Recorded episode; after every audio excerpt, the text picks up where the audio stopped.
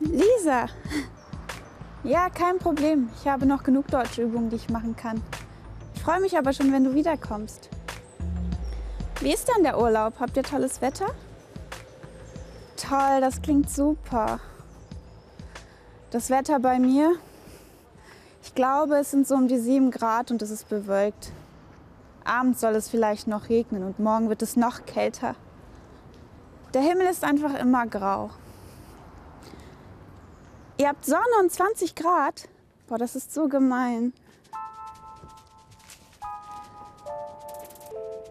Du Lisa, äh, Nico von der Party, der bei euch gewohnt hat, der hat doch seine Tasche verloren. Was hat Nico im Radio gesagt, wie die Tasche aussieht? Schwarz und ein Aufnäher mit einem Fahrrad? Wieso? Naja, ich glaube, ich habe sie gefunden.